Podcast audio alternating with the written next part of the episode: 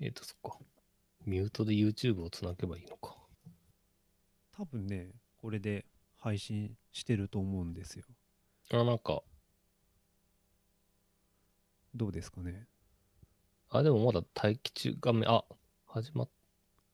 あ、なんか始まってるっぽいっすね。始まってますかね。はい。あの、チャットで待機してる古川さんとか、あの、ちゃんと2人の声が聞こえているかはい。を今、チャットにも。フィードバック、はい。さすがにこれえーと新しいそっ、かミュートで YouTube をつなげばいいのか。あ、確かに。多分ね、これで配信してると思うんですよ。これ喋っててあなんか誰も聞いてなかったら寂しいですからね。どうですか確ね。あ、でもまだ待機中画面、あ、あ、聞こえてるっぽいですね。古川さんかあなん始かまってるっぽいですね。始まっあてりまますしかた。ありね。がとうございます。あの、チャットで待機してはいる古川、じゃあ、じゃあ始、めますかや。りましょうか。はい。はい。はい、わー。ま あ、ちょっと今日は音楽なし。はそ。いうですねで久しぶり、久しぶりですの。えっ、と、こんばんは、ゆむらです。こんばんは、つかやです。えー、品物ラジオ第27回始まりました。この品物ラジオは、メーカーとメーカーで作る文化を作るをモットーに活動している品物ラボを中心に、ものづくりが好きな人たちがゆるく語ってつながるポッドキャストです。えーコメントなどは、ツイッターハッシュタグ、えーシャープ、しなものラジオ。しなは漢字で、ものラジオはカタカナでお願いします。はい。っていう、なんか、くだりも超久しぶりいで、や、ほ本当にね、ほぼ、ほぼ約1年ぶり。そう、本当に、ですねほぼ約1年ぶりです。はい YouTube のあの配信記録を見直したら、そうなんですよね。前回のやつを見ると、11月でしたね。 11月でした。っていうか、はもうその1年の間に、配信の使ってたあのパターンが、はい。ハンガフとオンエアがなくなっていて、もそうなんうすですげよえ焦りましたよ、マジで。 Google、ちょいちょいシステムとか UI 変わるんですけど、ついに、あの、今まではハンガーとオンエアっていう、その YouTube ライブ、えっ、と、立ち点で、そのテレビ会議しながら、そのまま YouTube ライブに配信できるっていう、ハンガーとオンエアっていうのがあって、それ使ってたんですけど、なんかそれ、機能なくなっちゃって、うんで、別のシステムをちょっと使ってやる、やってます。ということなんですね。です ね。で今回からその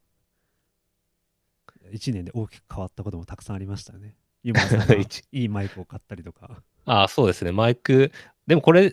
マイク買ったの実は、去年の12月とかそれくらいなんで、あそうな結そうなんですよ。マイク、マイクも買ってから1年ぐらい使っ、あの、買って使ってなかったんですよ。 構そうはい。っ いやいやもていうぐらいやってなかった。うやってなかったですね。しかも今回ちょっといろいろちょっとギリギリにいろんなことがありましてね。はいあの主に私だけなんですけど、ちょっと、はいちょっと打ち合わせ準備不足なところもありながらもまずはトピックというかどうします、なはんいか今日はゲストなしでまずはあ、そうです比ね。較的はのんい。びりやろうという感じ2です、人で、はい。話そうと思います。1時間ぐらいはい、話そうと思います。よろしくお願いします。はい、お願いします。で、そう、なんか、この間に、この間というか、その、前回から今回まで1年ぐらいあったんで、なんかその間に何やったかをちょっと振り返りたいなと思ったんですけど、そうですね、なんか僕自体があんまり、その、この1年間の間に当然メーカーフェアとかいっぱいあったと思うんですけど、この1年間あんまり行けてなかった気がするんで、なんかその辺を、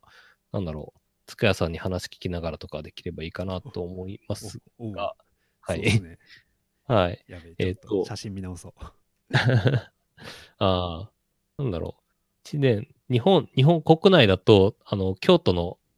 京都メーカーフェアが5月にあって、今年初だったと思うんですけど、そうですね、ありましたね。はいありましたね。あれってい、あれって言ったんでしたっけ すいません、言ってないです。はい。あ、言ってないですね。なるほど。はい。 じゃあ、はい。足並み揃ってない感じが。え、すゆうらさんは言っいや、僕も言ってないあ言でっす。てない、言ってない。はい。二人とも、二人とも言ってないですね。はい。 じゃあ、ちょっとこの話は、まあ、あの、だから言った話はできないですけど、まあ、あの、ずっと今まで東京だけだったのが、なんか関西、関西あるといいなとずっと思ってた、個人的には思ってたんで、なんか、できてよかったですね、そうですね、はいあの、っていう。は結い。構、 と、なんていうんですか、ミニメーカーフェアが2年に1回大垣であったりとかっていうのがあるんですけど、なかなかあの、でしかも、こう、来年も日程発表されましたし、はい。あ関西で結構でかくやるメーカーフェアってなかったので、そうですね。まあ、さらにあの京阪奈のねあのなかなかモチベーション高い人なんていかないだろうっていうところではい。やるっていうのがなかなかはい。熱い展開だなと思いまし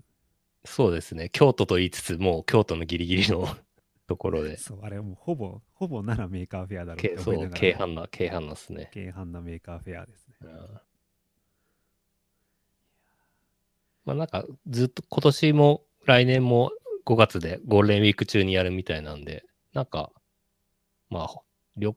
なんだろう、チケット、ホテルとか、電車とかは、新幹線とかはちょっと大変かもしれないですけど、まあ日程的には行きやすいのかなって気はしますね。そうですね。あの、なんか親子連れとかもそうですね。行きやすいかなって思いますね。まあ、うんやっぱ宿がちょっとね、大変ですけどね、あの辺は。あ多分一番近いのが奈良市街のところとかになると思うんで、あ、なるほど。結構苦労した人も多いんじゃないかと思います、そうですよね。多分、外国から来る人とか特に大変そうかなっていう、あの、 感じはありましたね。バス、バス乗んなきゃいけないですよね。そうだね、確かに。うん。外国から出店する人、京都って聞いて、あ京都だったら出店しようと思って行ってみたら、そう ここどこだよみたいなね、京都ブラン ド。京都ブランドで。まあでも、あのその代わりなんだっけ、あのシュミテック祭りだっけ、あのすみませんあはいはいはいちょっと名前をそう失で礼すしねましたが、と裏か、元、裏元裏メーカーそう元裏メーカーフェアとかはい。はい。そういうところが京都の結構街中でイベントやったりもそうですね。むしろ。ろあっちの方が立地いいんじゃないかっていう感じでしたね。なんで、そういうところが結構、まあ、フォローアップ的な感じでこう、出てきていいのかもしれないですよね。そうですね、そうですね。はい。っていう感じで、まあ、あの、二人とも行ってないんで、ふわっとした話ですが、こんなそう感っすねじ。はい。あれでも NT は結構行ってるんじゃないですか。ものづくり NT 系はという点で言うと。ああ、でも、あ、そっか。NT も、えっ、と、金沢は行ってるんですけど、金沢だけっすね。おあ、そうか。その、あそっか、その前に、そっか、京都と名古屋、あ、名古屋はその後か。京都が3月でしたっけ ?NT 京都が。京都が3月だったかな。2月末から3月のはい間ぐらいですよね、確か。はいそれで、熊本が、あれは何月だっけ熊あ、そ本うかが、。広島熊本があって、熊本があって、京あ、都滋賀が。あっあ、て、そっみか。たい熊な。本ってこと、今年でしたっけそうだ、そうだ。熊本はそ 4, うで月ですね。てか超会議と確か被ってた日程だった気がします。そう、あ、そうだ。てか、じ僕がまとめている、あの、キータの記事があるので、はい。あ、なるほど。完全に忘れていた。確かに。そうです。あの、メーカー向け国内展示イベント一覧っていう、あの、ページがですね、キータにありまして、そそこうなんでですよ。塚田さんが一応、ちょいちょい、ちょいちょい更新してくれてるんですよね。はい、あの、メーカー系のイベント、とにかくもう雑多に、いつからいつまでやってるのかとか、どこでやってるのかとか、いつ募集してるのかみたいなのをまとめているページがあるので、それを見ればわかるんですけど、NT 広島が2月で、京都が3月末か。で、熊本が4月で、メーカーフェアが5月っていう感じですね。おそうか、10連休があった時の最初が熊本で最後が京都だったんですよね。あ、なるほど、なるほど。あすごいなんかもう12月の話してるみたいななん か1年を振り返るみたいな感じになってますけど大丈夫かなあれこん品物ラジオこんな感じでしたっけもうねだんだん自信がなくなってきたはい、いや 多分正解は、正解は特にないんで、こんな感じでいきましょそうですねもうちょっとリハビリしながらっていうことでね、えそそうか湯村さんはやっぱ今こ今年は結構博士湯村博士なんでしたっけあのシャープ湯村論文でしたっけ湯村う。博博士士論文。博士論は文いっ。ていうので、多分そっちそがうですねメインだったと思うんですけど博士論文、そうですね。なんで、ちょっとあんまりよい、博士論文だけじゃないんですけど、ちょっといろいろあって余裕がなくて、精神的に余裕がなくて、あんまりいろいろいけてなかったですね。いやじゃあこれからは結構解き放たれた感じしますよなんか最近なんかタイとかも言ってましたよねあ、た あれは、あれは仕事でした。あ 仕事タイはお仕事でした。はい。一週間お仕事で行ってました。はい。えプライベートだと最近だと、あそうか NT イ札幌親の準備とかそうですね。準備とか、あとは、あそっか、まあ、今週末、深センメーカーフェア行きますしそう、か行くんですね行きます、行きます。いいなまあでもそんな、そんなとこですかね。はい。最近はやっぱちょっとこう海外にもやっぱ海外のメーカーフェアにも興味が出てくる人が増えてきて、そうですまあね。僕もあのここ最近興味出てきたというか動けるようになってたのが最近なんですけどはいはいはい。海外のメーカーフェアとか行くとまたちょっと日本国内のやつとは全然バリエーションが違うというかそうですね。結構、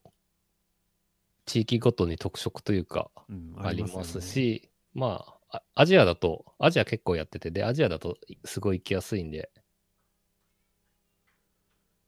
し今週末、深センですし、えっ、と、年明けにバンコクがあって、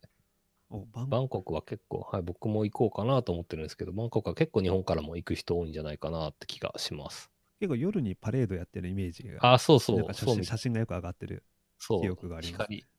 光り物が結構あの時間が遅時間帯が遅いんで 夜のイベントが盛り上がる感じっていう話を聞いたことがあります僕もまだバンバンコクバンコク行けてないんで次は行こうかなと思ってるとこですねおいいですねじゃあそんな1年を過ごしてきたということでそうメカそうメカフェア東京も今年初めて行けなくてえ井村さん来てなかったんだっけいはい行ってなかったですこれはなんか単純にちょっと別の用事と研究室の用事とかぶっちゃったんで行けなかったんですけどそうなんですねなんかなんですよ必ずいるみたいなイメージがありましたけど今までなんかそう全部あの第1回から未来館でやってた2012、3から2012か。 10から多分ずーっと12とかですねはい、12ですよね。から全部、全部いたんですけど、全部参加してて、全部何かしら出してたんですけど、ついに、ついに途切れてしまった。解禁賞はい。まあまあでもね人生やっぱいろんなことありますからねまあまあ、いつか、いつか途切れるんで、うそすねこはいつ、かねそこはあんま気にしてないんですけど、今年のメーカーフェア東京はどんな感じでしたそうですねあの広さがなんだろう一昨年ぐらいかな結構毎年はい毎年バーっともう順調にあのエリアが増えてきてたはんでいす。けど、今年それが元に戻っそうですよね、ちょっと西、減ったんですよねにそのまあはい、西3、西4に、は東京の影い、響もあって戻ったんですよね、はい。あれですよあの豆腐フェアとかがやってた時と同じぐらいの広さに はいはいはなっい。て、でそれで見るとななんなんかイメージ的には去年とかはもうどうあがいてもあの見切れないっていう感じはあったんですけどはいはい、今はい。年はなんていうか頑張ればなんとか見切れるかなっていう規模になったっていうイメージがあります、はい。そう、なんか出店者数も、確か今年400点、400組ぐらいで、一昨年600組ぐらいだったんうで、んちょっと減ったんですよね。そうですそうですなんていうかこう結構メーカーフェアって、まあ、今までの過去のイメージだと、はいなんか大体これあったよねああこれあったあったっていうのが多かったんですけどここ12、はい2年ぐらいってえそんなんあったっけみたい なのが結構そうそうそあうっそうて。なんかメーカーフェアに来てる人たちたくさんいるんだけど見てるものが結構みんなバラバラになってきたみたいなイメージがあったんですけどはいはい私はは比い。較的みんななんか全部見たいものが見れた人が多かったんじゃないかなとまあこれは僕の試験ですけどなるほど思い。ますねなるほど。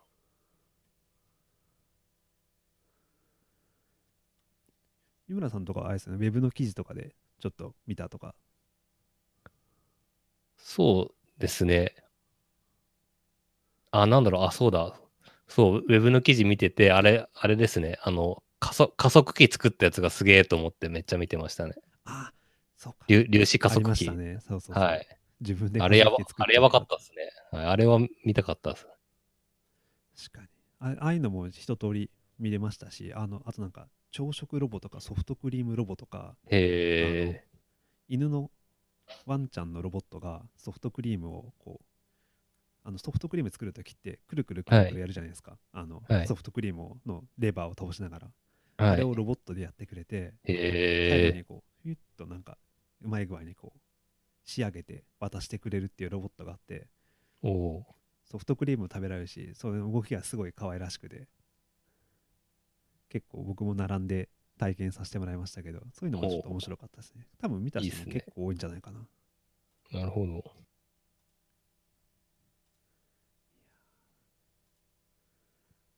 すごいなんかメーカーフェア東京の 振り返りすると思ってなかったからやべえ今記憶すごい呼び覚ましてますいそう。いつも、いつも、あの、メカフェア東京の始まる前と終わった後に、あの、予習と復習的なやつでラジオやってたんですけど、今年はそれもやってないですからね。そうなんですよね。まあ、あの時がね、一番多分山場だったっていうか、僕もちょっといろいろ忙しかったりしたので、なるほど。もうこれは、これからちょっと取り返していくような感じで。はい。ああ、なんか、今僕もちょっとその当時のツイッターを見返してるんですけど、来、なんかプロモーションビデオが出てた IoT ライスクッカー、IoT 炊飯器で、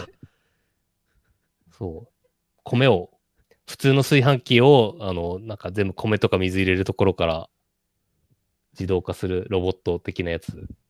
いや、あれすごく、これごかやったばいっすねよ。あれ、あ、見ました僕も見ました。あの、見て、あれ、さらにすごかったのが、はい。その、あれを制御してるのが、M5 スタックっていうあの、はい。プロトタイピングツールなんですけど、あれを1個で、その、ISKRC とかを駆使して、も う、内側とか配線とかも結構すごかったんですけど、おお。よくぞあれだけすごい頑張って、バカなことをやったなって思いました。えいや、あの、動画動画で見ました。そうか。ー、動画で、はい。はい。なんか YouTube に上がってるやつ見ました。もう、最高です よ。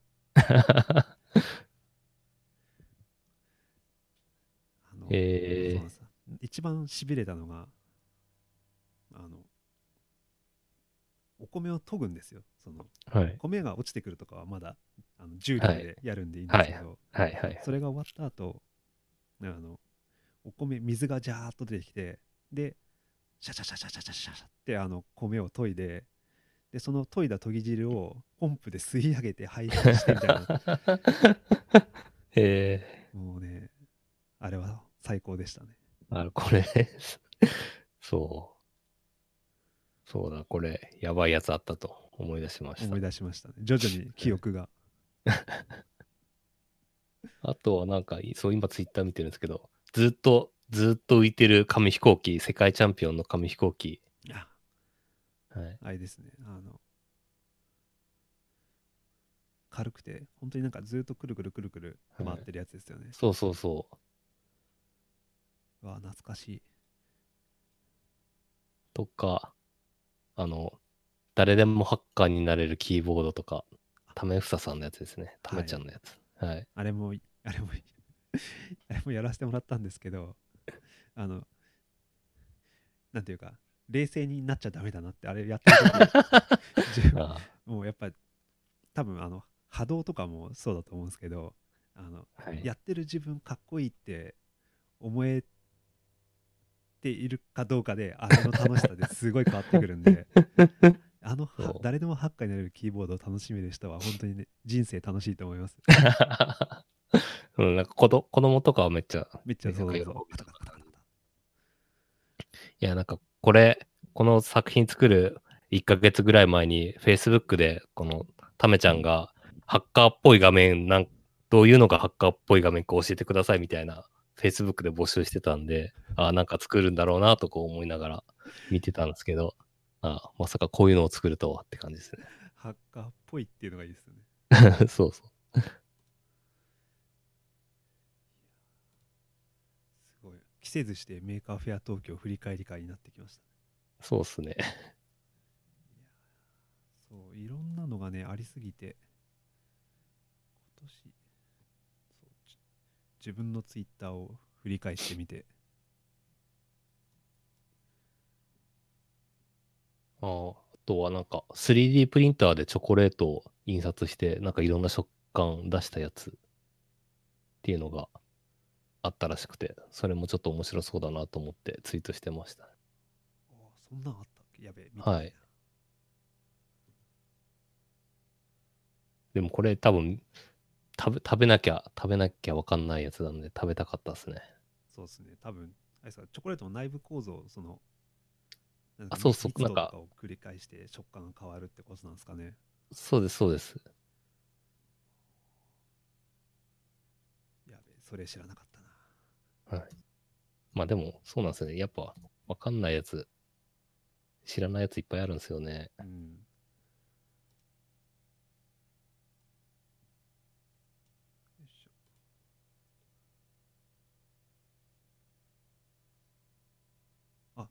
なんか、あれですね。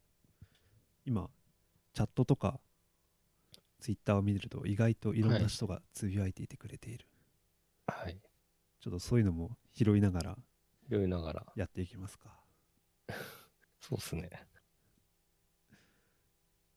いやいや。あ、ありがとうございます。あの、メイク 3D プリンターを用いたチョコレートの食感制御。そうそう。あ確かにこれ見た記憶あるな。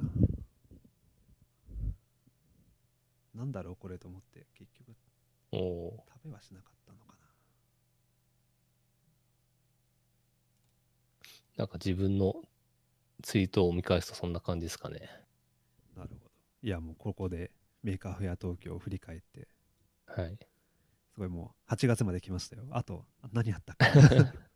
あ、そうです。8月あって、9月。 まあそんなもんですかね。こまあ、なんすか、9月に名古名古屋が、N、NT 名古屋があったんですね。はい、そうですね。それも僕行ってないんですけど。僕はちょっと一あの一瞬だけ見に行きました。おテレビ局の中でやってたんでしたっけそうです、そうです。あの、テレビ局のそういうなんか、科学的だ科学とかプログラミング教育みたいなイベントと一緒に共催してるような形だったと思いますね。なるほど。あの、厚切りジェイソンさんとかが、おうあのプログラミングのなんかお講義っていうんですかなんかプレゼンテーションをはいやっはているはそいの。奥で、えあのの一会議室かななんかそういう展示スペースみたいなところがあってそこでー、おう NT 名古屋の人たちが集まってやってるおうあれ、厚切りジェイソンさんって、メカフェア特許も来てませんでしたっけ確か来てたようななんか来てますよね、なんか。見かけた気が、東京か京都だツイートどでっちだったか忘れはたけど、い。はい結構そっち側の方の人でもあるのかな僕はあんまなんちょかっスとクラ、そう、スクラッチのテレビ番組とか、NHK の番組とかやってますしね。もあう終わそうなんっですたねのかなはい。そうだったのかそうなんですよ。っていうのでそういうなんか伝次郎その後あのなんか伝次郎さんの何時かのイベントがみたいなのやったりとかおおう結構なんかそういう出し物もありあってでその奥の方に進んでいくと怪しい人たちが怪しいものをこうわーっと出しててなんていうかよくわからないけどなんかみんな楽しそうにしてるみたいな空間が広がってるっていうえー、いいですね。出店者数どれくらいですか多分3040ぐらいはあったんじゃないかなうん。こう僕は初日の本当にお昼とかにいたんですけどはい。机とかは比較的余裕があってなんかみんな広く使って、大体みああいうのってなんかつく長机の半分とかじゃないですか、はいじはゃい、なくては大い。体一人もう一個長机使いながら何か出し物してるっていう感じでしたねなるほど。実際申し込みとかどれくらいあったのかななんか NT の中ではやっぱ NT 金沢が一すごくでかいっていうイメージがあ、そうですね。あるんですけど確かに今年、そうですね、めちゃくちゃ増えましたね。そうだ、NT 金沢の話飛ばしちゃったんですけど、なんか、今までずっと50人、60人だったのが、去年100 100弱、100、ちょうど100か。で、今年130とかそれぐらい、120だか130だか。そう、一昨年なんか2年間で2倍になった。でそれが今年もはい。おおはい。確か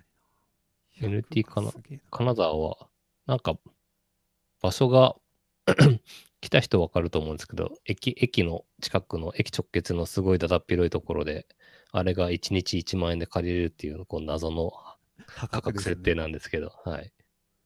そこで、今までは結構、あの、手前のスペース空いてて、空きスペースあったんですけど、今年はかなりフルに近い状態で机埋まったんじゃないかなって気がしますね。はい。なんか詰めればもうちょっと入りそうな感じはありますけど、ので、すごい拡大してますね。今、スプレッドシート見たら、は NT い名古屋がはい。全部で 50?40?40 50はい。何ぐらいかなごそう ?40 後半ぐらいで、あ、そうですね。50弱ですね。はい。 NT 金沢が今年135とかですよね。おお。通にもうミニメーカーフェアって言っていいんじゃねえのっていうぐらいの 多分ミミニメーカーフェアよりお多いんじゃないかなっ多ていかも気しれないが。どれくらいあるんだろう、メミニメーカーフェア。ですよね。うん、規模的にはなんかこうもう名前によらない感じがしてきたなはい。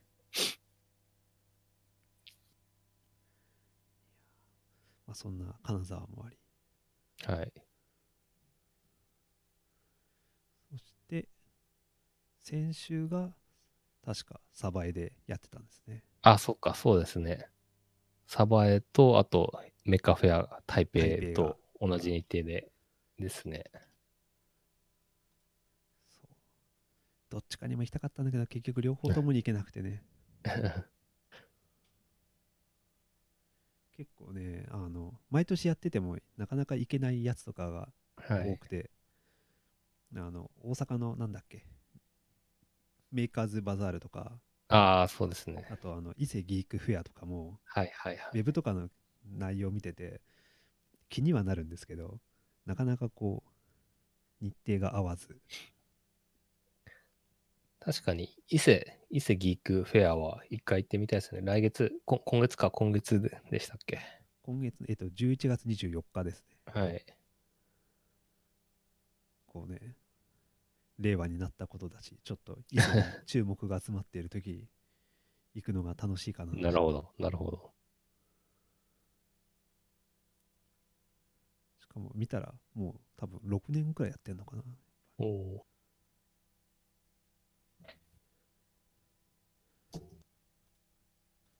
そんなそう今年は今年は確かにもうあと伊勢ギークフェアと NT 札幌とあとは加賀とかもあるのか NT 加賀もあります。はい。まだまだまだまだありますねまだまだもう品物ラボでなかった品物ラジオで取り上げるイベントが山ほどありますね山ほど。いやあのここまあこうやってイベントずっとまとめてるんだよと思うんですけどここやっぱ数年でイベント数ってすごい増えたなって思いますよねなんかあーメーカーイベントって昔はまあ僕が知らなかっただけかもしれないんですけど年にこう狙ってここに向けてみたいな感じありましたけど今はなんかもうとりあえず月に1回はどこかで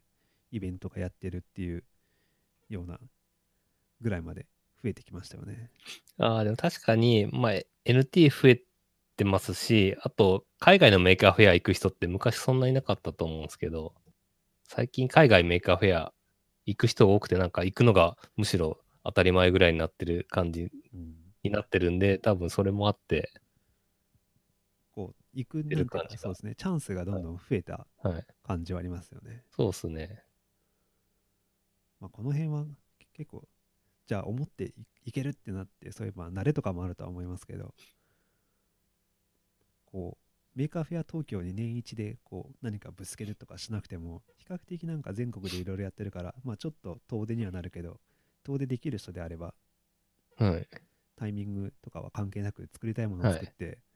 できたタイミングで出すみたいなことができるようになってきたのかなっていうそうそう。だし、東京住んでない人も、メーカーフェア東京にわざわざ行かなくても、近くで、自分の地元の近くで、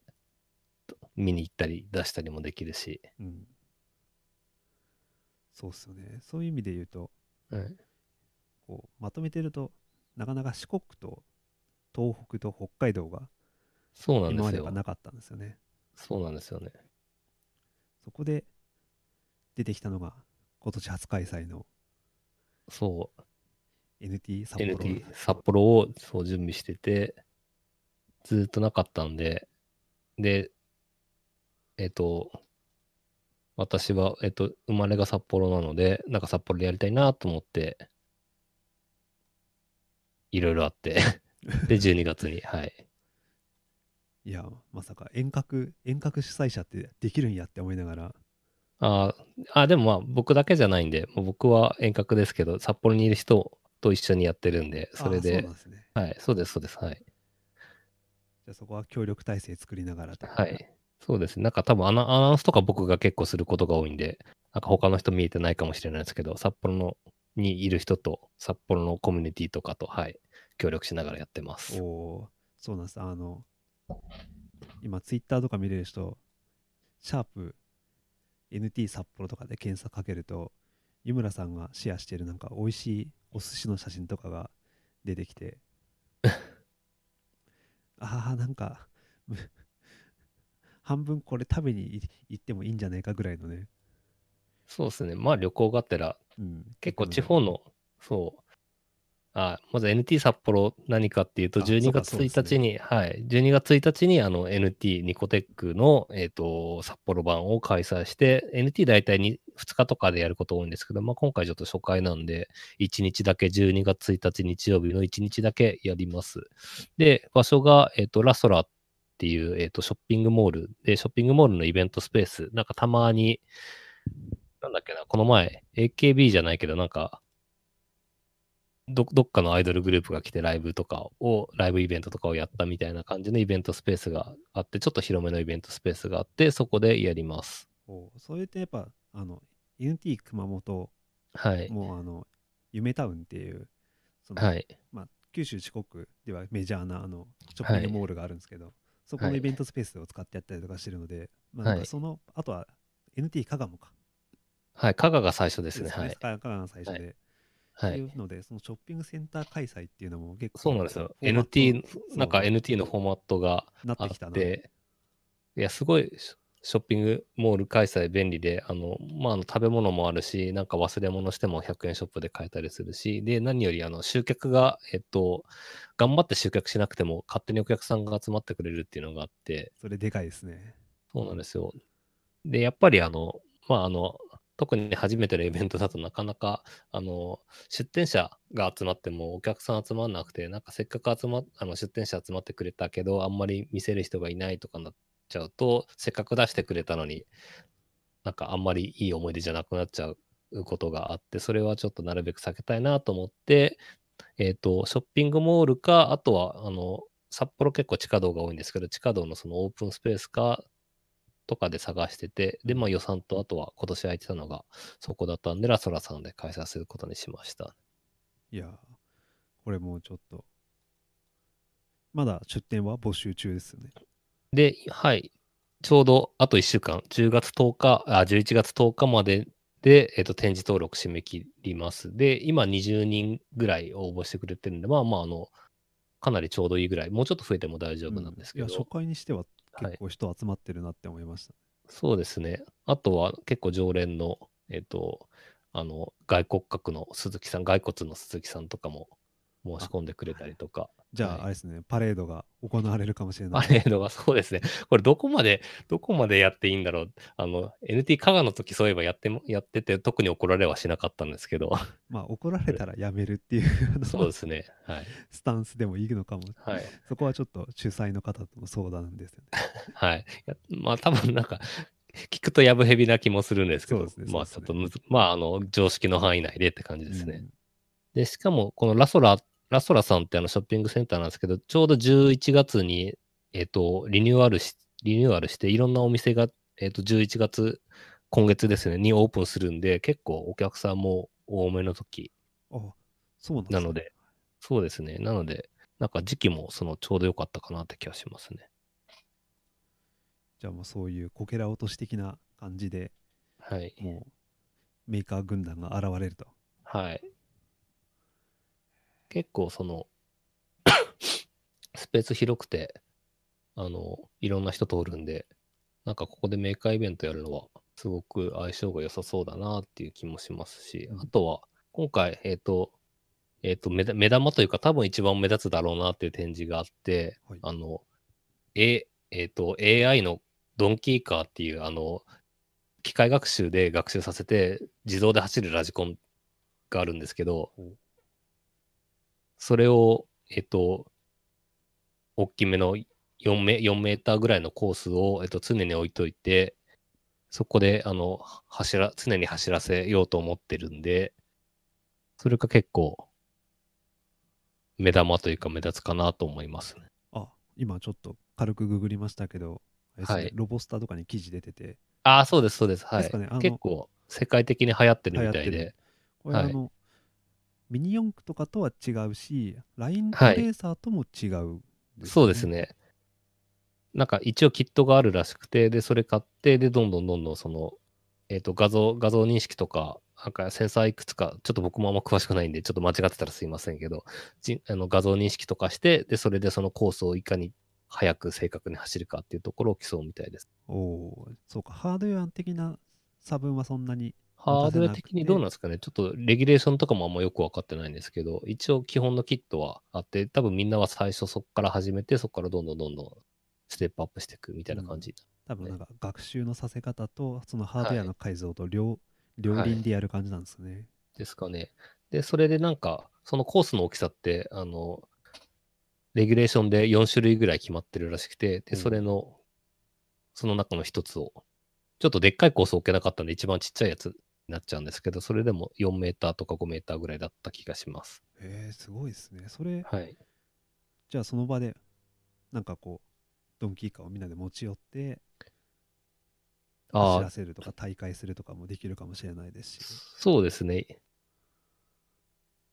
ちょっと、展示の方法はお任せしてるんですけど、まあ、あの、結構子供とかは集まってくるかなと思って、うん一番目立つところに配置したいなと思ってます。いややっぱこうミニ四駆みたいにあの枠の中をバーッと走ってるのもでも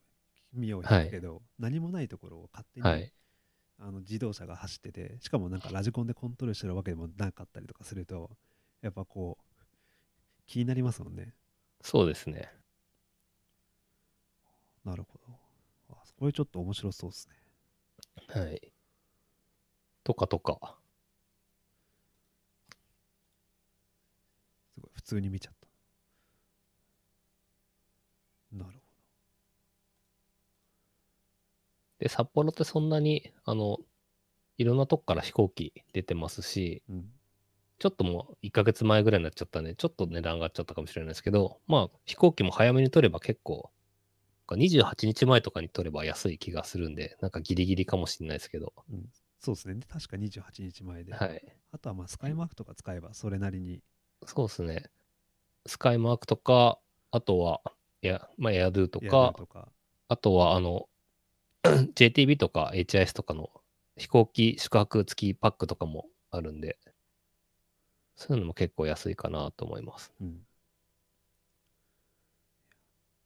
じゃあもうぜのひでな、はい。なんか飛行機だとちょっと高いイメージがあるかもしれないですけど、意外と安いところで取れば、片道1万とかで行けちゃったりしますまあ1万ならね、しかもね。はい。これはあの NT 札幌日曜日飲み開催だから、いざとなればもう土日で行って帰ってこれると。あ、そうそうそう。土曜はまあ観光観光してもらってとか、そんな感じですかね。出店者への負担が少ないのがいいですね。はい。やっぱそう、出店者、 そうですね。ちょっと2日開催だと、出店者もそうですし、やっぱ主催者側で結構しんどいので、しんどいというか、いろいろ、あの、1日と2日でだいぶ負荷が変わってくるんで、うん、そうですよまずね。はちょっと1日だけで、まあ、あとは単純に会場費も1日 分の方が、あの、予算を抑えられますし、っていうところで、ちょっとい、まずは1日開催でやってみようかなっていうところですね。いや楽しみにしておりますと。はい。そして、昨日なんですけど、あ、話が変わって、はい。実はあのミニメーカーコン、ミニメーカーカンファレンスか、の東はい京に行ってきたんですけど、はい。その場でそのマイクロ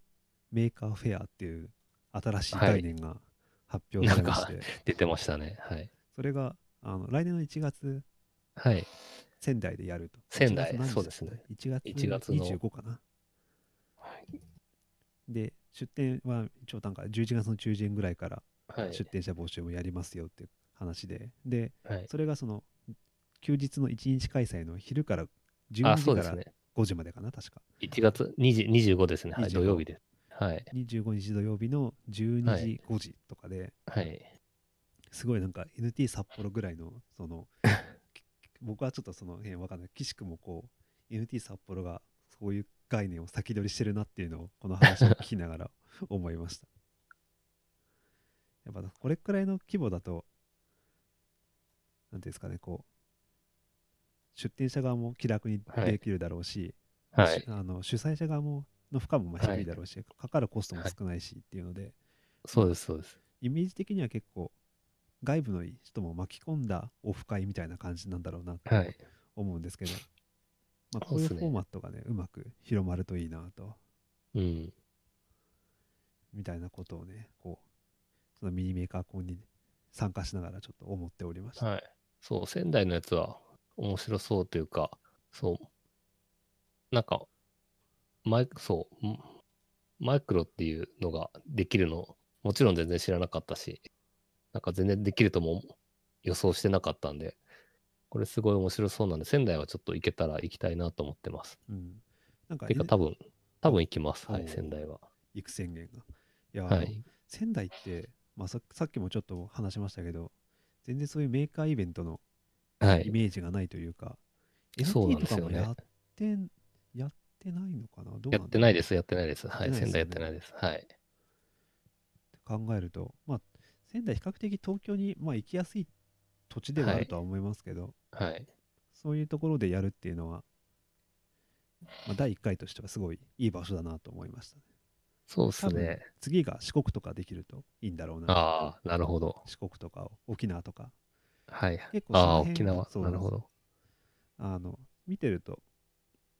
その辺が結構空白地帯なんですよね。はいはいはい。まあ、あとは南九州とかその辺かな、っていうので多分こう沖縄とか四国の人とかがで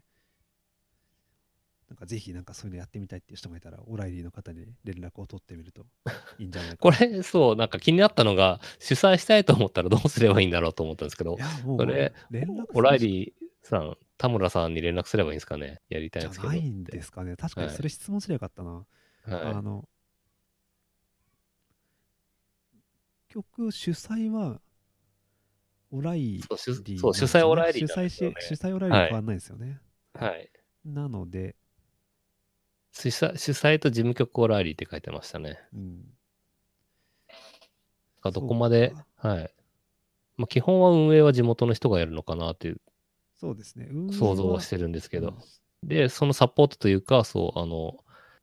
メンタリングというか、えっ、と、しして、で、ノウハウを伝授して、で、その地元に、その、継続して開催できるようなノウハウが溜まっていくようにするみたいな感じなのかなとは、まあ、想像してますが。うん、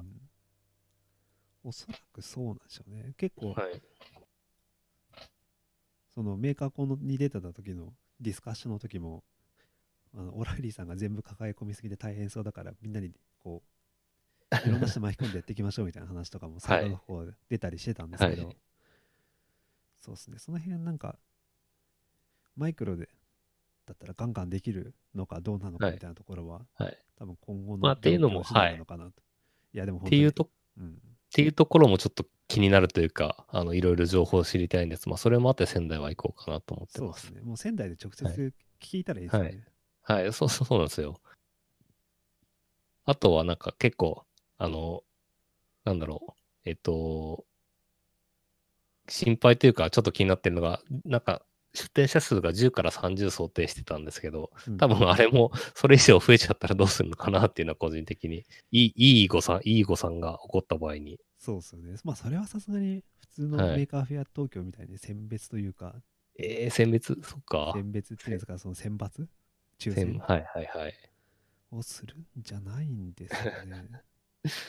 うーん、なるほど。まあまあ、それちょっとあの、まあ、主催者 じゃないそとうですねですけど、なるほど。なんかそれちょっともったいないというか、まあ、そう、確かにそれくらい来てほしいですよね。でも確かに。はい。なんか仙台、やっぱと東京から行きやすいんで、結構集まっちゃうんじゃないかなっていう気が、なんとなくはしてるんですけどね。あと1月末っていう結構そのイベントがない時期なんで、はいはいは1い。月2月ってあんまりイベントない んですよね、そういうのって。そうですね、そうでなすのね。で、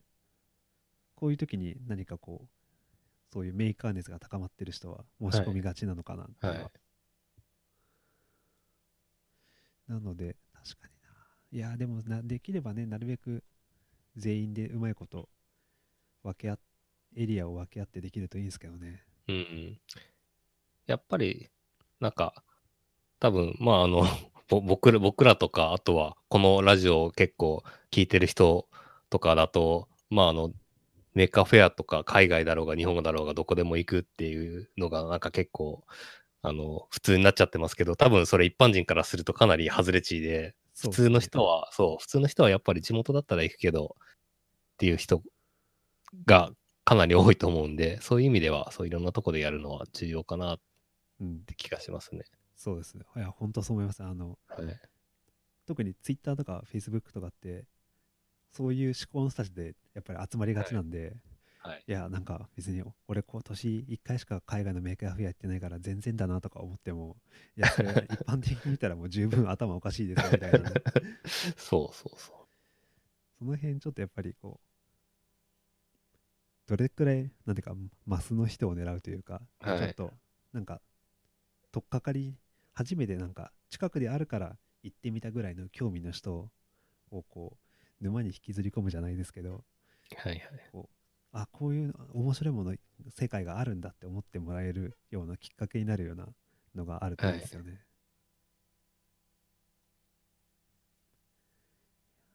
いやちょっと仙台行くかな。1月25日か。 1月25ですね。僕は昨日飛行機調べてて。あい直行便とかあるんですかある、あるんですよ。1日1本。小松からまあそう仙台に。じゃあもう行くしかないですね。そうそう。なんか今、今から取れば片道1万ぐらいで取れたんで、取れるんで、あ、もう行こうかなって思ってます。うん。じゃあ行こうかな、やっぱり。あーなんかね、いやー仙台なら全然新幹、まあ関東圏なら全然日帰りできるんで、あ、でも仙台も全然日帰りで、石川からでも。あ、石川からそうそう、関東圏だったら全然日帰はいりできる。ああ、そう、石川、石川からはちょっとしんどいんで、泊まりで行きます。関東圏からは、そう、日帰りできると思います。なんでちょっと、冬に何かやりたい。そういう意味で言うと、外が寒いからできることとかってあると思うんですよね。ああ。雪が降ってるからとか。そうそうそうそう。なんか、そういうのを生かした出店があると面白いな。はいはいはい。冬のメーカーフェアっていう。あまあ、昔一回12月ぐらいにやったことはありましたよね、確かね。あ。はいはい。でもあんまり冬ってやってないんで、なんかうん冬ならではの出店があると楽しいかなって思いました。そう。さ札幌だと2月に毎年雪祭りやってるんですけど、うん雪祭りって、えっ、と、市民雪像っていうコーナーがあって、はいで、なんか申し込んで、あの、市民、まあ、しあの、市民が作る雪像のコーナーがあるんですけど、申し込んで、あの、応募が通ると、あれ何メートルぐらいだ幅が、幅1メーターぐらいかな幅1メーター、奥行き1メーター、高さ2メーターぐらいの、なんか雪の塊が渡されて、渡されてというかもう置いてあっ渡される置いてて、あるのはいそうそうなんそうなんですよ。それが等間隔に置いてあって、で、それをこう削って雪像を作るっていうのがあって、で、僕も大学生の時一回、なんか研究室で作ったことがあるんですけど、あれとかなんかちょっとメーカーっぽいなっていうのが、いや、それ完全に、まあ、クラフト寄りのメーカーですよね。そうそうそう、雪像をメイクする。でそれってなんかのがあってみんなでスコップを持ち寄って削るとあかそうそんな感じなんですかそうそうそう。いろんな道具を、ちっちゃいスコップとか、最後の方は素手、素手っていうか手手袋であ、手袋でこう削る。はい削って、で、最後磨いて、磨くあ、あ、そうそう。み磨かないと、あの、外がツルツルにならないんで。ああ、なるほど、はい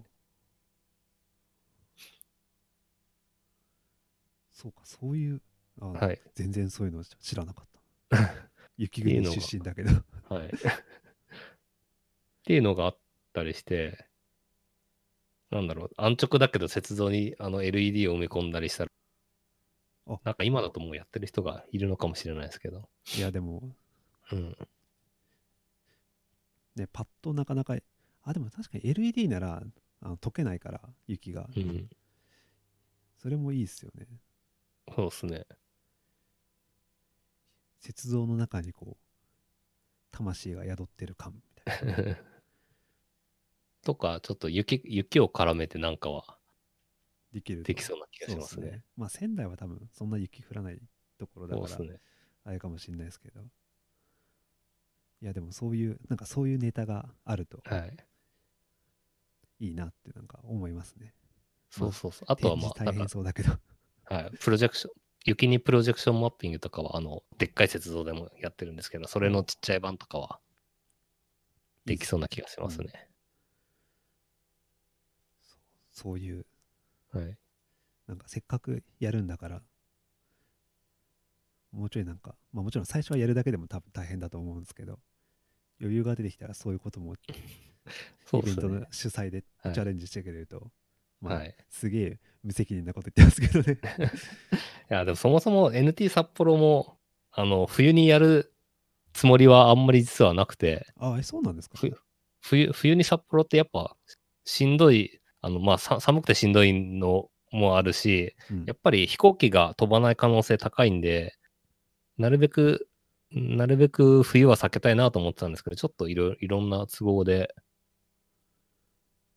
今年は冬にやることに、はい、なんしかました。結構僕ギリギリ雪降らないぐらいのイメージなんで、ああ、そうですね。ギリギリ、確かに12月1日なら、まあ、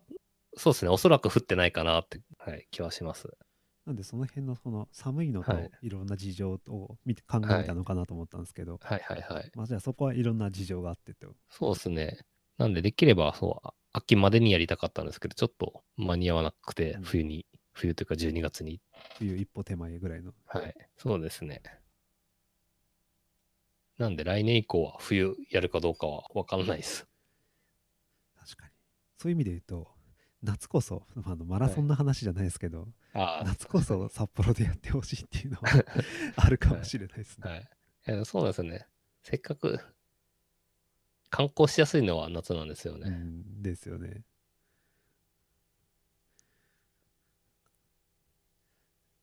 すごい。季節して時事問題に切り込んでしまいましたけはい、そうなんですよ。なんか、たまたま札幌マラソン、 ど。うん。はい、まあそこに関してね、うまく活用して、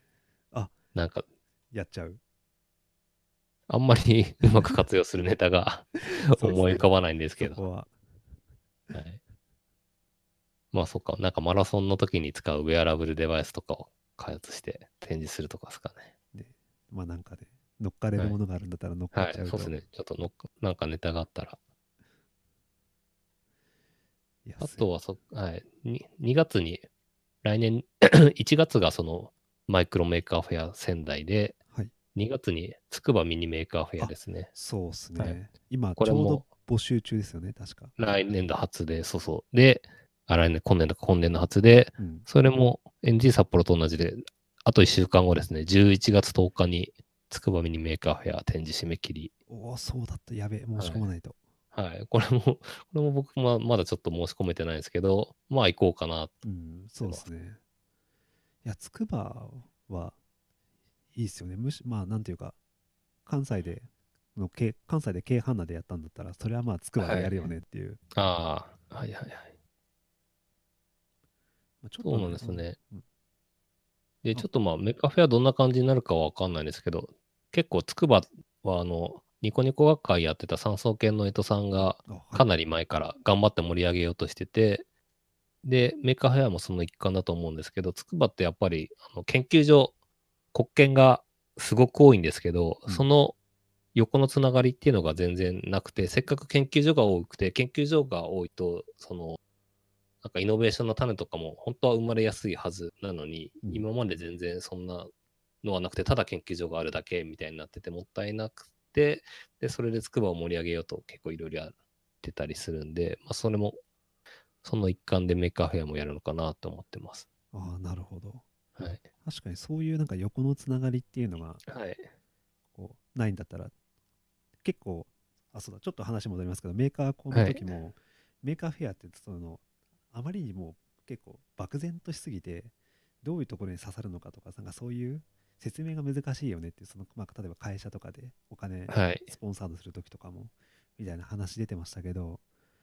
そういう意味で言うとメーカーフェアっていうの定義が広いがゆえに誰でもやっぱ参加できてそういう横のつながりを作るっていう意味ではすごくいい施策なのかもしれないですね。うん。なるほど。まあそれはそれでまあ置いといて普通になんか面白そうなものはは見たいっていう個人的な欲求もありますけど。結構その研究所ってえっと、年に1回とか2回オープンキャンパスみたいなのやってて、一般公開やってて、で、それとか見るとすごい面白くて、つくばだと JAXA は、JAXA のやつに1回か2回ぐらい行った気がするんですけど、はいなんか結構その、一般、なんだろう、一般っていうかその、全然専門じゃないけど、そういうオープンキャンパス好きで通ってる、そのお客さんとかもいたりして、結構その、オープンキャンパス自体が面白かったりするんで、なんかそういうのも見れるといいのかな。ちょっとメーカーフェアであるのかどうかは知らないですけど。まあでもそういうことだ。出なんていうはか出張出店というか、そうそうそうそう。ね、普通に、N、なんていうか、会社とかでスポンス、まあス、スポンサードなのかどうなのかわかんないですけど、有志で出店しますみたいなのがあると楽しそうですね。うん。なんで、そうか。メーカーフェア結構、あ、ミニメーカーフェアって日本でやってるの結構その主催地の、なんだろう、カルチャーみたいなのが結構出てて、あの、岐阜だと、大垣だとイヤマスがやってて、うんあの、山口だとワイカムがやってて、でで,、すねちょっとその、はい。両方ともアアート関連の感じなんで、 なんかそれっぽいプロジェクトもでしたりするんですけど、なんか筑波だとまたちょっと違った感じで、あの研究になんか関連するのが出てくるのかなっては期待してます。確かに。そうか、確かに。ミニメーカーフェアっていうのは、そういう学術機関との結びつきが、とか、あとはその、まあ、自治体とか、そういうところとの結びつきって強いですけど、そうまあ、そういうのが、そのメーカーフェアの色に出てくるんだったら、それこそ、なんか行く価値なんていうか出店するとかじゃなくてその遠くにいる人でもそこに出向いてどういうのがあるのかっていうのを見るっていうモチベーションになりそうですよね、うん、うん。なるほど。まあ、これであの結局あんまり東京と変わんなかったらそれはそれで まあそれはそれでいいのかもしれないですけうどね、ん。そういうものがまあ筑波から筑波でも見られるっていうのはうん。まあどんな形になってもまあね確楽しそうだなっていうね、もうガンガンやってほしいっていうもう僕はそれだけですよそうですね。確かにでもそういう意味で言うと一次募集が筑波の場合って一次募は集い二次募集やってて、一そう次そう募集二は段結構階でそうはい。結構その研究寄りというかなんかそうですね。筑波らしいとか、なんかちょっと忘れちゃいましたけど、条件、条件というか、いくつか項目上がってましたね。はいなんだっけあのススステム教育とかああ、そうそうそあう。となんだっけメーカースピリッツのある研究成果とかはいはい書はいい。てあってて、あと SDGs とかうん。なんかそういうのがあるっていうのはもしかしたらそういう研究機関の有志とかもしくは研究機関公式とかの申し込みを期待してのことなのかもしれないですねうん。なるほど。いやーもうね、毎月行くイベントがたくさんありす ぎてね。だってあれでしいょ、や11月、11月、はいなんだっけ、伊勢、12月札幌、はい1月仙台、2月つくばでしょ。そうですね。で、そうまたゴールデンウィークにまた京都があって、めっちゃ忙しいですよ。はい。ので、まあ、あの、普通は、普通は全部行かないですよ。 そ確かにな。これ、ね、メーカーフェアに、あれですよね、あの、参加してるのだと、まあ、世界含めて高須さんが一番参加してるとか、う。はい。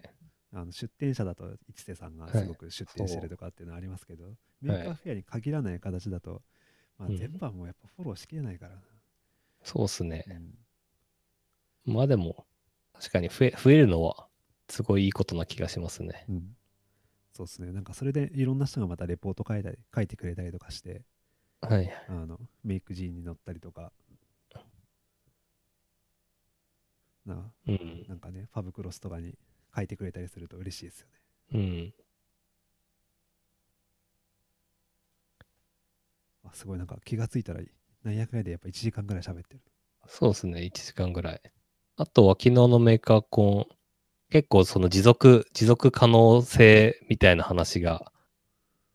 はいあったかなって気がするんですが、そうですねあの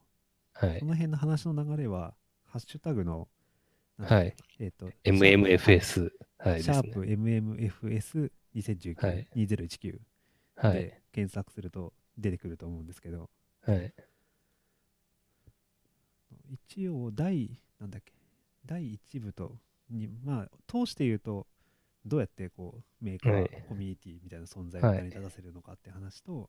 メーカーフェアっていうのをどうやって続けていこうかっていう話になってて、そうそう、これももともときっかけは東京の時の、あれですよね、パネルセッションで、はい田村さんと、あとだ、小林先生とかでしたっけそうですと、ねなんか、はい。結構最後ので最後にね熱い話がですよね、はい。はい。で、僕うん僕もそれも言ってないんで、ツイッターで追っかけて見てただけなんですけど、はい。結構あの記事に確かまとめられてるはずなのでちょっとどこ後で探してはい。シェアしますけどおうでそういうのを受けてでメーカーコンっていうのが確かもう5年ぶりくらいじゃないですかね確かはい、そうですよね。昔は毎年やってたんですけどね、久しぶりな気がしますねし。ますねはい。っていうので、まあ、その続きというかもう一回やちょっと話し合いましょうっていうので、はいはいは出い。てきてたとまあ井村さんもちょっとツイッターに書いてましたけど、はい。要は金がないっていうこはい。多分、東京に関してはそうかなと。はう、いと。思いますね結構そこそうですね。はあのい。どなんていうかレイヤーによって課題意識は違うかなと思ってあ、てそうですね。まあ多分東京と京都でも違うでしょうし、ミニメーカーフェアとかになるともっと違うでしょうし。そうですそうですでもってあとは主催者側の、まあ、課題と出店者側の課題とか、はいはいはあとは来場者との関係であるとか、はいあとはそのスポンサードの話とかっていうので結構その問題ははいろんなレイヤーであると思うんで、結構ちゃんとなんか切り分けて話していかないとうん。話がこらこんがらがりそうだなっていうのは思いますね。そうですね。メーカーフェア東京に限って言えば、まあ、やっぱりあの多分必要性は誰しもが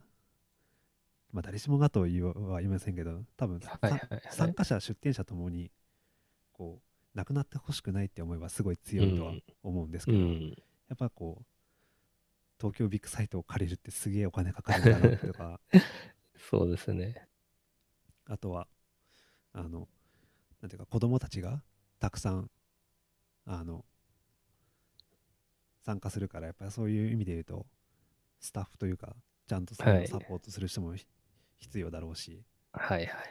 みたいなところとかねまあそこに、まあ、東京メーカーメーカーフェア東京だけでもやっぱり課題の量ってもう半端ないと思うのでうん。その辺ちょっとこう切り分けてどれをどうやってやっていくのかっていうのを一回こうなんか論点整理を誰かや誰かやってくれませんかっていうか論、まあ、最終的にはそのお金の話になりそうな気はしますけど、はい多分どこみんなが持ってる知識とかノウハウとかも違うんでうん。お金がいつまでまあどれくらいのじゃあお金がないのは多分そうだと思うんですけどどれくらいの規模額のお金が足りないのかとかうん。そういう話とかもあるじゃないですか。なので、じゃあそれってどれ、なんか、みんなが5000円ずつカンパし合えば、なんとかなる金額なのか、それともなんかそういうのって焼け石に水じゃ、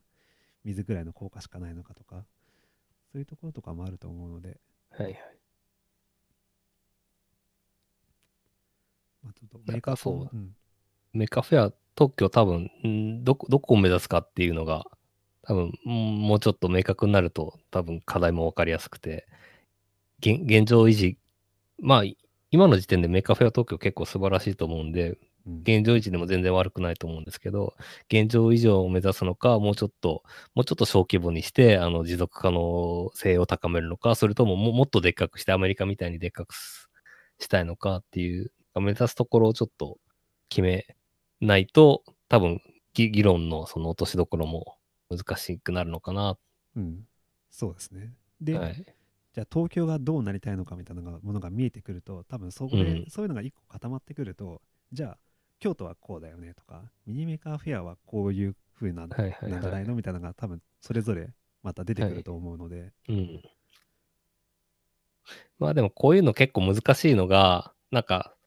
なんだろう、えっ、と、その、例を挙げるとちょっとあれかもしれないですけど、懲戒、ニコニコ懲戒議みたいな、き企業が主体でやってるやつって、まあなんか目指すものがあって、それに向かってやるって分かりやすいんですけど、このメーカーフェアみたいなやつって結局ユーザー参加型で、多分出店者によって、あの、方向性っていろいろ変わってくると思うし、それがむしろいいところだと思うので、うんなんか、あんまり、 あの、ちょっとさっきと逆のことを言うんですけど、他、なんか方向性をあんまり決めすぎると、そのユーザーが入る余地っていうのがなくなっちゃって、それはそれでちょっと寂しいのかなっていうのが、このメーカーイベントの難しさかな。ああ、なるほどね。はいなんで、例えば、なんだろう。うん、いや、これすごい難しくて、あの、例えばじゃあ、教育、子供向けの、あの、ステム教育みたいなものをもっと充実させましょううんって感じで、そのイベント全体の雰囲気もそのステムのワークショップ増やしたりとか、出展者もステム教育に関するものを多く取り入れるっていうのは、まあ一つ方向性として、全然可能性としてはあると思うんですけど、そうなると、それ以外の出展者がやっぱちょっと寂しくなっちゃったりすると思うんで、そうですね。はい。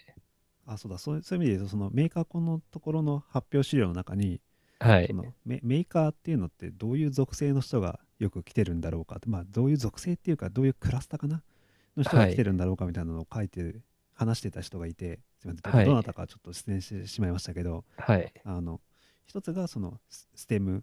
系の教育の人もが来ていてもう一つがその DIY とかそういうような人たちが来ていてもう一つがその、はえっ、とゲームとかそういうはい。そっち系の人が来ていてみたいなののそういうメーカーフェアって言っているんだけどなんか単純に、そうなんだかハムフェアとかだと無線が好きな人が集まってますとかはい。ニコニコ超過だとニコニコが好きな人がとりあえず集まってます。その中ではいろいろありますみたいな、いあるはいと思うんですけど、メーカーフェアもそのメーカーっていう端的に言うと結構定義がブレるブレるよううな形ん。気がしていて、その中でそのメーカーって言われる人たちの中でステム教育に興味がある人たちを重視するのかとというかその中の細分化した人たちの中でどういった人たちを重要視していくのかみたいなのはあるのかもしれないですよね。なるほど。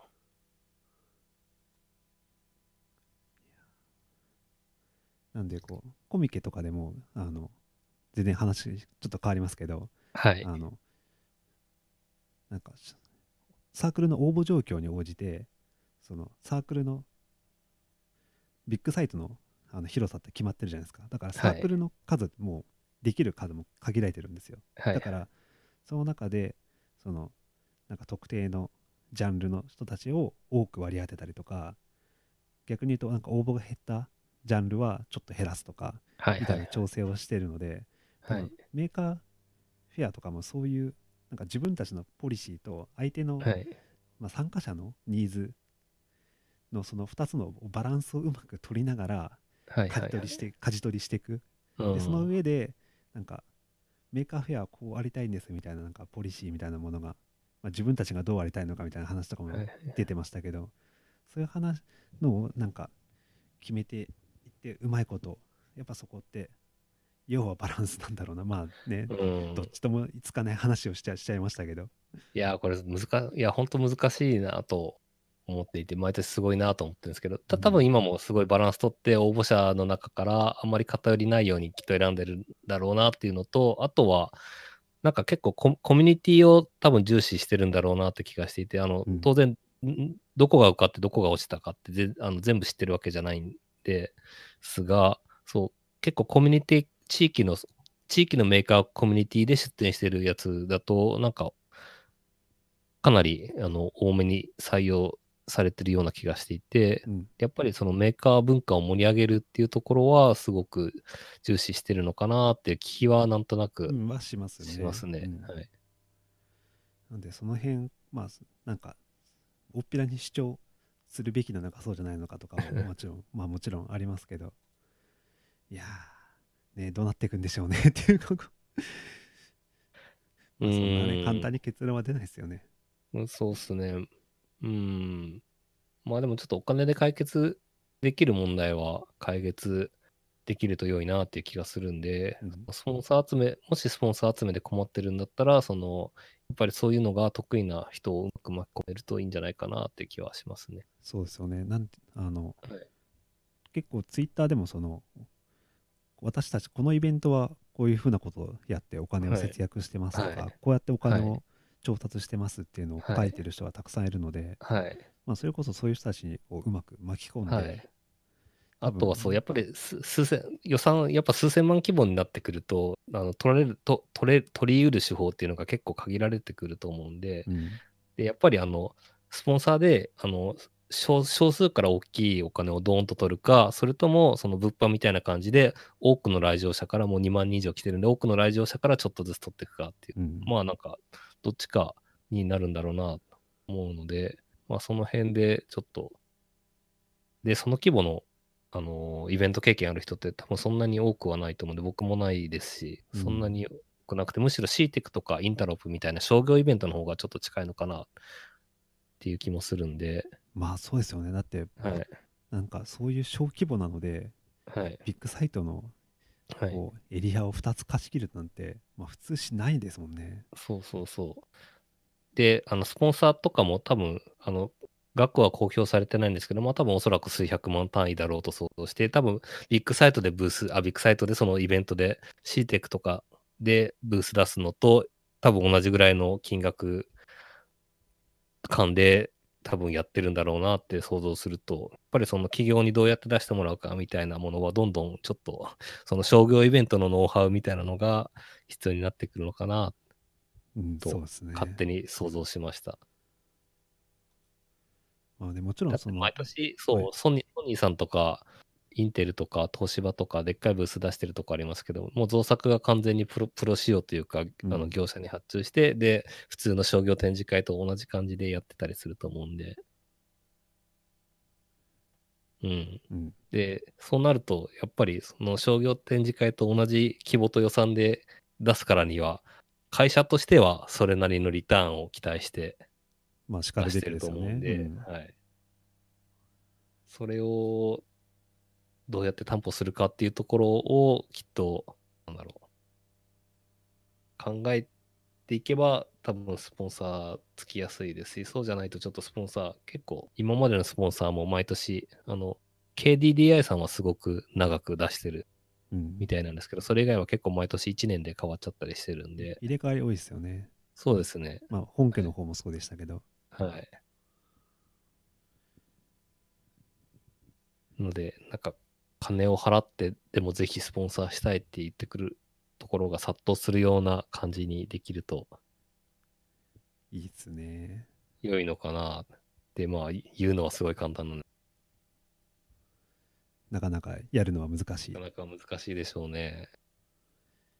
すね。結構ね、あの会場で話出てたのが、なんはかい個人で出てきてた人たちが、はおい。金を取るようになってコマーシャルメーカーになってでそこから会社を立ち上げてなんかベンチャーになって法人になっていくみたいなはい。話とかもちょびっとだけあってなんかそういう意味で言うとちょっとそういうベンチャーとかスタートアップはい。を応援するみたいな話が少しでもは入ってくるんだったらまたちょっとそういうのって結構もうがっつりお金の世界があったりすると思うんはいはいはいでまあそういうところとかもなんかリーチできるとメーあカーーフそうェっアすもねやりやすくなるのかもしれないですね。あなんかそう、これ、メーカーフェアって結局、その、イノベーションが生まれるなりうると思ってて、うんで、もう、もうちょっとブーム過ぎたかもしれないですけど、なんか一時期、あの、企業も、あの、自治体とか国もイノベーション、イノベーションってすごい言ってて、で、まあ、ハッカソンとかもやってたりしたかなと思うんですけど、そういうなんそうかっすイねノベーションを求めてるところ、組織と、なんかうまくマッチングできるといいのかなと思ってて、なので、あの、VC とかベンチャーキャピタルとか、うん、あり、まああ、りですよね。そう。がうまく、うん、そうだおい互い、そう、サポートできるような形だったりとか、があると、いなんかうん今まあ全然思っただけで、あでもそういう意味で言うと去年だうんでしたっけ、あのスタートアップウィークエンドっていうなんかそのああ、そうだ、ありましたねス。タートはいアップ的なイベントはいをい掲載したりとかもしてたので、やってました ね。まあああいうのももしかしたらその施策の一つだったのかもしれないですね。はいまあやっぱそこら辺ちょっと内情知らないのではい完はい全はにい想像ですけど、まあ、みたいな、まあ、とにかくもう個人的な思いはもううまいことなんとかうまいことやって続けてくれっていう年に一度の楽しみよっていうねはいはいはい。 ところではあるんですけどはいはいはい。うん。あ、そう、なんか全然、イイベントつながりでもちょっと違う話になるんですけど、そう、はいこん今週、今週タイに1週間行ってたんですけど、はい。タイな何しに行ってたかっていうと、まあ、し仕事で展示してたんですけど、タイの、えっ、と、デジタルビッ、なんだっけ、えっ、と、デジタルタイランドビッグバン2019っていう、まあ、タイのビッグバン。ビッグバン、まあ、シーテックみたいなやつです。あーだいなるほどだいたいシシーテ、タイのシーテックみたいなやつだと思えばいいんですけど、それに行ってて、で、面白かったのが、えっ、と、主催が政府機関になっていて、で、はい出してる企業も、まあ、タイタイの企業で規模が大きいの、それほどないっていうのもあると思うんですけど、出してる機関が、一見普通の民間企業だと思ってたけど、後で名前調べると政府機関だったみたいなのがすごく多くて、ほう。で、政府主導でで出してるところも、その政府の機関とか、あと政府が作った会社の国営、国営企業うん。だったりとかがすごく多くて、で、なんか国、国を挙げて、そのイベント盛り上げてるんだなっていうのがすごくあって、で、普通の本当にみ完全に民間主導の商業イベントだと、もう、あの、出店料しか、あの、出店料を設けるためにイベントやってると思うんで、出店料が集まんなくなったらもうそれでイベント終わっちゃうと思うんですけど、そうじゃなくて、きちんと国として国の産業を盛り上げようとして、その国がイベントやってるっていうのが結構面白くて、で、ブースも日本、日本でいわゆる政府系のところが出すと、なんかすごくおお堅くなるイメージがあると思うんですけど、そうですねそ。のタイのやつって全然、本当民間と変わらないとか、むしろ民間より緩くて、なんか、ブースの中にメリーゴーランドがあって、それでなんか乗って子供とかが遊べるみたいな感じになってて、それがタイのデジタル、デジタル社会なんとか賞、タイの省庁のブースだったりとあ省なかんしてと、かしら、省はい省庁の話なんですね。へー省庁で、はい。デジタル、なんだっけ、デジタル社会賞みたいなやつがあって、そう、そこのブースだったりとかして、なんか国、国としてそういう展示イベントをすごくやってるっていうのが結構印象的でしたね。おー確かになんか、ね、日本の CTEC とかも、ああれも、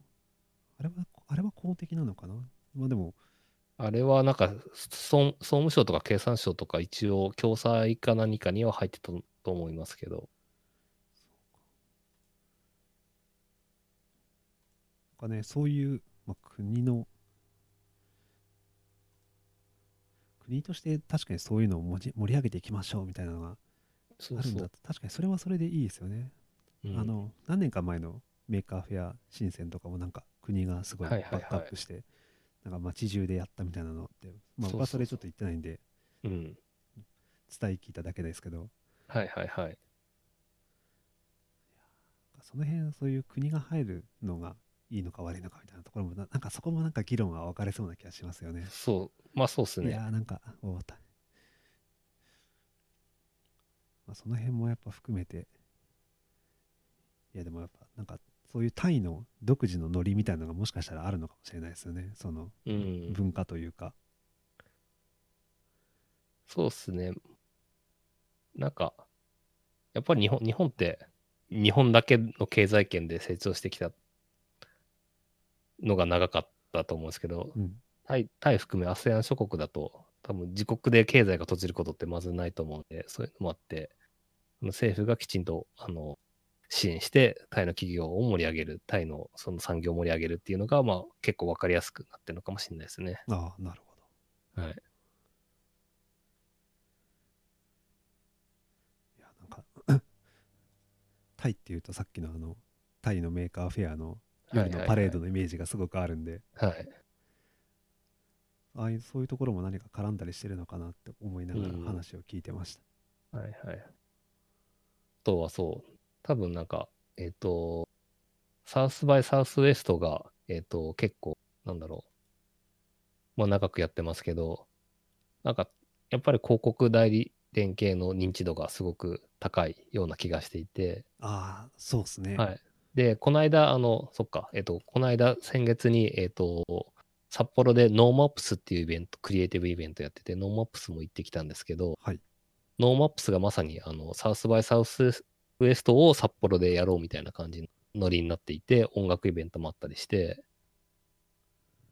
そうですよねあのサウスバイサウスウェストってあの音楽と映画と、そうですなんだっねけ。ムービー、ミュージック、インタラクションの3はいつでしたっけ、確か。そうですね。はい。で、そうまあですねねええ音楽と映画はまあまああるとして、インタラクションっていうのは結構そういうテクノロジーそうととかス、スタートアップとか、うんそうそうそう、テクノロジー、そう、クリエイティブな感じでやっていて、で、まあ、なんか、そう、サウスバイサウスエストも、どっちかっていうと、技術者よりは、そう広告代理店とかの人の受けがいいような気がしていて、なので、なんかうまくメーカーフェアもそっちの方に興味ある人たちを巻き込めないかなって気がしていて、で、多分、あの、エンジニアとかだと、サースバイ知らないでメーカーフェアだけ知ってる人多い気がするんだけど、代理店行くと完全に逆で、うん広告広告系行くと完全に逆で、サースバイは知ってるけど、メーカーフェア知らないっていう人が多いと思うんで、そうですね、サウスバイとメーカーフェアは、あ確かにな、会場の雰囲気は、あ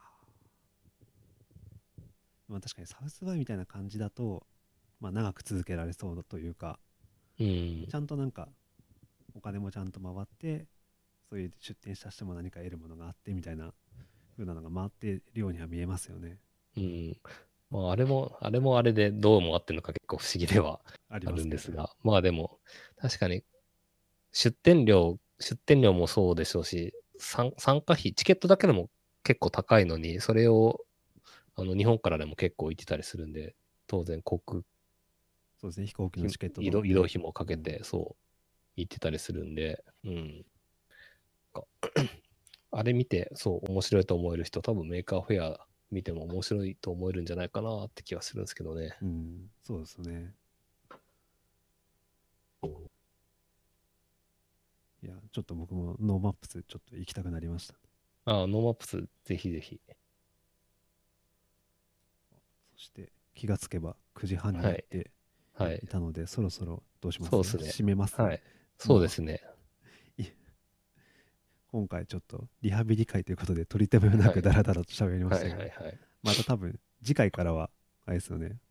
ゲストもちょっとお迎えしゲてスト、そうですね。ちょっとこれから、そう、どうするかも、まあ、あの、これからまた定期的に、定期あの不定期ですけど、まあ、あの、そんなに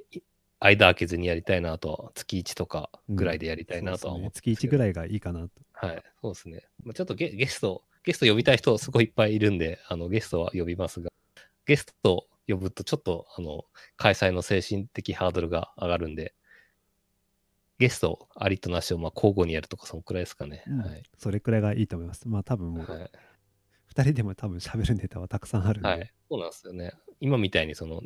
イベントがあったとかだと、その話をするだけでも結構あのいっぱい話すことあったりするんで、うん、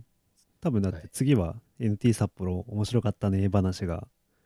いや そこまで、そこまで開けますか。あ、でもあ1ヶ月後だとそうか。そうそうそまうあですね逆に言うとまあ NT 札幌はい直前回はい。でもはいいいかもしれないですけどね、ああ、なるほど。そうですね、確かに。まあ、ちょっとその辺の感覚でやっていこうと思っておりますそうですね。メーカーフェアし申請もありますし。そうか、新鮮ねそうか、はい。はい。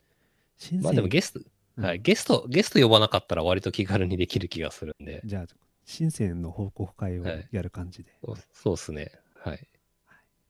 じゃあ今月中ぐらいですかね。そうですね、そしてじゃあ最後告知をはい。口は、札幌の話とつくばの話はしたんで、そうですね一応 MA の、はい。あ一応2つとも11月10日締め切り、そうですね。登録 NT して札いけるの幌が、はい。NT 札幌が11月10日締め切りです。つくばミニメーカーフェアも11月10日展示締め切りです。うんはい。ぜひぜひはい。であとはぜひぜひ。あの旧マッチアップアワードの現はいヒーローズリングの締め切りがはい11月5日と、は連い。休明けですねもうこれはもあうと2日。はい。今日登録した方がいいぐらいの感じだと 思いますそうですね。はい。はいあとは、し品物ラボのチャンネル登録をお願いします。はい、復活の品物ララボチャンネルよろしくお願いいたしますははい。お願いします。じゃあ今日は今回はこんなところではい。では、さようなら。はい、ありがとうございましたさようならありがとうございました。